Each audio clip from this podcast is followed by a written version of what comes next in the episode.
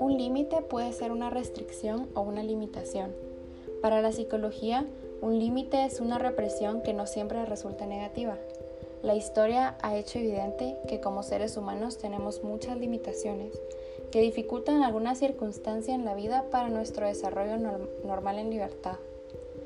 Límites como el sufrimiento, el miedo, la tristeza, la pobreza, la carencia de poder, la muerte, entre muchos otros. Pero ¿por qué existen estos límites? Como explican Ricardo y Javier en Los Límites del Hombre y el Dolor, sin dolor nos pondríamos constantemente en peligro. Sin el miedo no tendríamos esperanza ni valentía. Sin la tristeza no tendríamos placer y momentos alegres. Y así, todos los límites que identifiquemos en nuestra vida tienen una razón.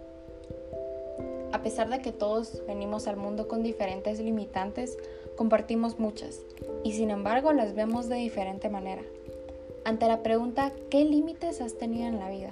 Alicia Dobón, de 64 años de experiencia en la vida, respondió, El casarme muy joven me limitó a muchas cosas, entre ellas terminar una carrera, disponer de mi tiempo y de mi dinero, viajar por el mundo y conocer varios países que hasta la fecha no he logrado conocer, entre muchas otras. Un gran límite que tuvo en su vida ya hace más de 35 años fue la muerte de sus gemelos que le cambió la vida y las ganas de vivirla, pero esa situación sacó lo mejor de ella y decidió hacer que sus hijos se sintieran orgullosos de ella. Hoy en día dice que su mayor limitación es su edad. Su cuerpo y energía han cambiado con el paso de los años, algo que no puede cambiar aunque quisiera. Y es el peso de los años lo que la han limitado a cumplir sus sueños con la misma energía que antes. Por otro lado, Karina de 43 años y madre de cuatro hijas, afirma que cree que existen los límites reales y los límites implantados por uno mismo. Entre los límites reales se encuentra el tiempo, su mayor límite, pues las horas que ella tiene en el día no son suficientes para dedicarle tiempo a su trabajo, familia y a ella misma. Desde la perspectiva de Álvaro, un joven adulto desde casi 20 años, nos dice, pues al querer hacer algo que va más allá de lo que se me pide y al ser una persona que aún se está formando académicamente y que es dependiente económicamente, mis limitantes son el dinero y la falta de conocimiento y experiencia. Adicional puedo decir mi falta de motivación al hacer proyectos personales. La manera de enfrentar los límites que la vida nos pone son diferentes en cada persona. En el caso de Alicia, afrontó esas limitaciones con mucha voluntad y ganas de hacer las cosas con la energía que tuvo en su momento.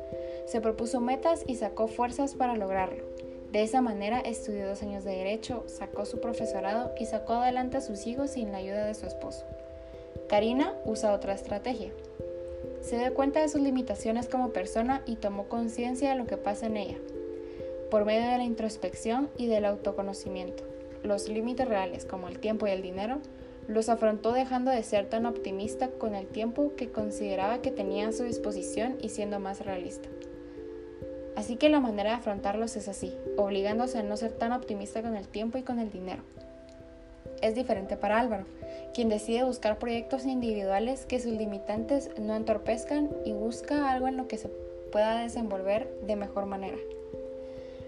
Ante la pregunta cuál ha sido el desafío más grande que hubiera querido cambiar, Alicia expresa que hubiera querido cambiar al aceptar responsabilidades de madre tan joven, aunque cabe aclarar que no se arrepiente, pues así hubiera podido realizar sus estudios, lo que le hubiera ahorrado ese otro límite de no tener un título al buscar un trabajo, y hubiera podido disfrutar de su juventud y de la, energía que tenía.